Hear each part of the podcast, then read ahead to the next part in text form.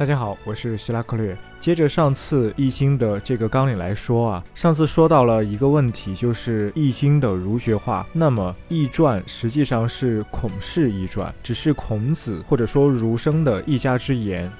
好，还有一个问题是，汉朝的儒生认为《孔氏易传》是孔子写的，但是事实上是不是孔子写的呢？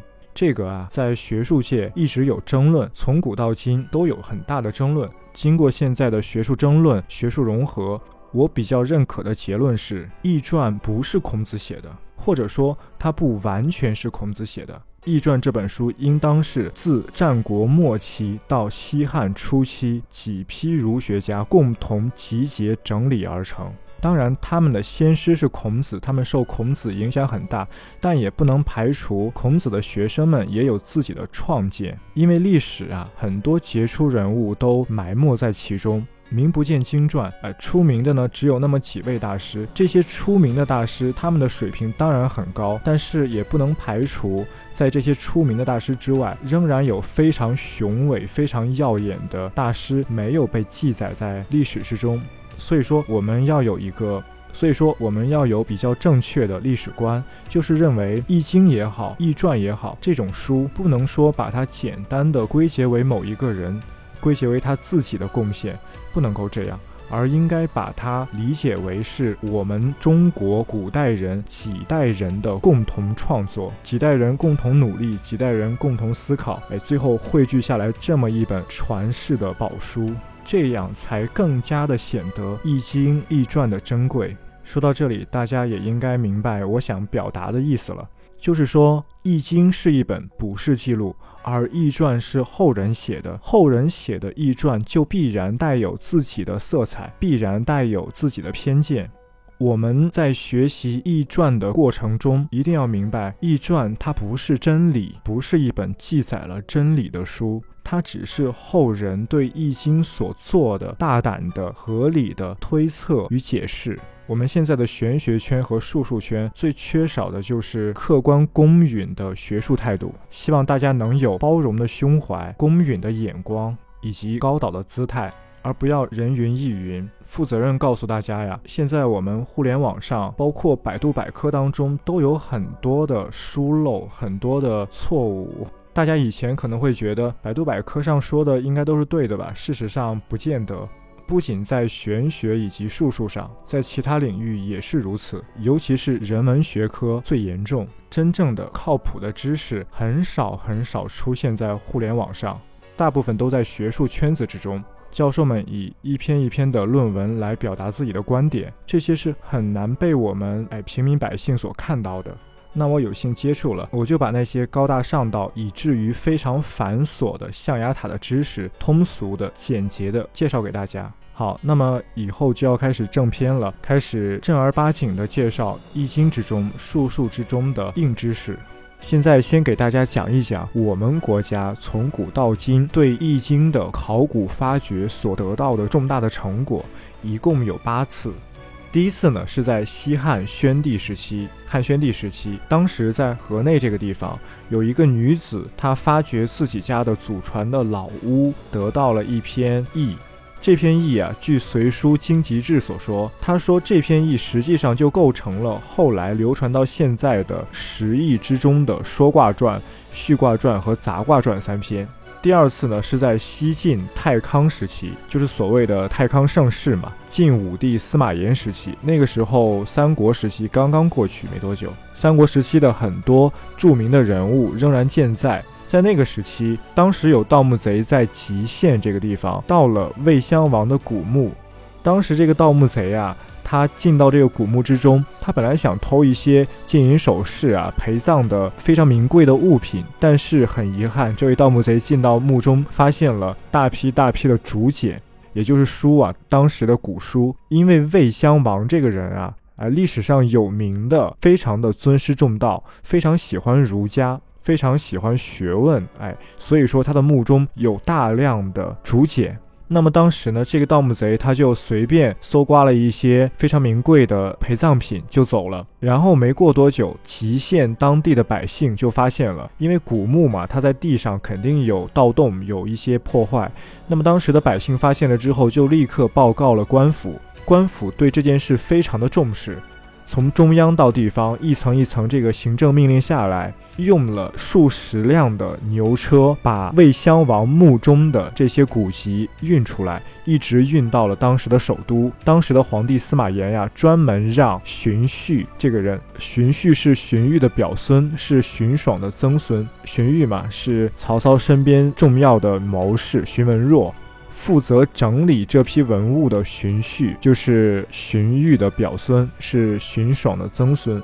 荀爽这个人，以后我们要非常重点的讲到。荀爽写过《荀氏译著》，哎，《荀爽译著》非常的重要，这个人非常的厉害，非常的伟大。好，这是第二次，第二次这批古书呢就被称为集种书，集极限的集，坟种的那个种，集种书。第三次啊，是在民国时期。民国时期，在东汉太学的遗址发现了西平石经的残石。这个西平石经就是东汉时期皇帝为了订立官学，就命令下面的人刻了很多的石碑，用来记载官方的官学。哎，在民国时期就发现了这批石碑的残石，一些残垣断壁。好，这是前三次，前三次啊，都发生在古代。一共有八次嘛，后面的五次呢都发生在我们新中国时期。在一九七三年，湖南长沙马王堆三号汉墓出土了《帛书周易》和六篇类似易传的著作。马王堆大家应该听过吧？这是非常著名的考古事件。这是第四次啊，第五次是在一九七七年，在安徽阜阳双谷堆汉墓出土了汉简周易。第六次呢，是在一九九三年，在湖北江陵王家台十五号秦墓出土了竹简归藏，归藏就不是周易了。还记得我前面说的连山归藏和周易，哎，统称为三易吗？归藏就是其中的第二种周易，归藏易。据后来的一些学者研究发现啊，老子的《道德经》，道家的这样一种学说，事实上它的思想源头就来源于归藏。第七次。一九九五年，上海博物馆收藏了楚竹书《周易》。这批竹书原本是被盗墓贼在楚墓中盗掘出来之后卖到了国外。那在一九九五年，我们国家上海博物馆又把这批竹书给买回来了。最后一次，第八次是二零零八年，清华大学收藏了楚简释法和别卦。啊，这批竹简原本也是收藏在国外的。后来呢，就把这批竹简给买回来了。这批藏在清华大学的竹简就被简称为清华简，比较出名。当然了，这八次考古的挖掘，其中出土的竹简也好，帛书也好，它们当中记载的文献，并不仅仅只是《易经》和《易传》，有很多很多。比如有一些历史书，比如在这个几种书。它记载了很多古代的历史，是我们后来在各种的历史书当中都不曾见过的。司马迁也好，后来的二十四史也好，都没有能力去还原出上古史，因为他们的年代距离上古时期已经非常非常遥远了。他们的记载也只是道听途说，有很多以讹传讹的成分。那么，那么几种书发掘出来的很多历史的文献就很宝贵。它之中记载了很多和后来的儒家所记的史书完全不同的历史内容，比如关于尧舜禹，这在后来的儒家眼中都是三圣嘛，三个圣王，都是以禅让制来得到自己的权利的圣王。然而在几种书之中记载却不是这样的。在几种书之中，尧舜禹三位帝王，他们是怎么得到自己的权利的呢？是经过了残忍的、血腥的政治斗争，哎，甚至军事战争来得到的。那这样的历史记载，显然非常的不同寻常。后来这批书在历史之中，从西晋到现在，经过了起起伏伏，经过了重视、忽视、遗失，然后又重新整理的这个过程，遗留到现在，就被叫做《竹书纪年》。如果大家有专业历史系的同学，大家可以去问一下，《竹书纪年》在学术圈非常著名。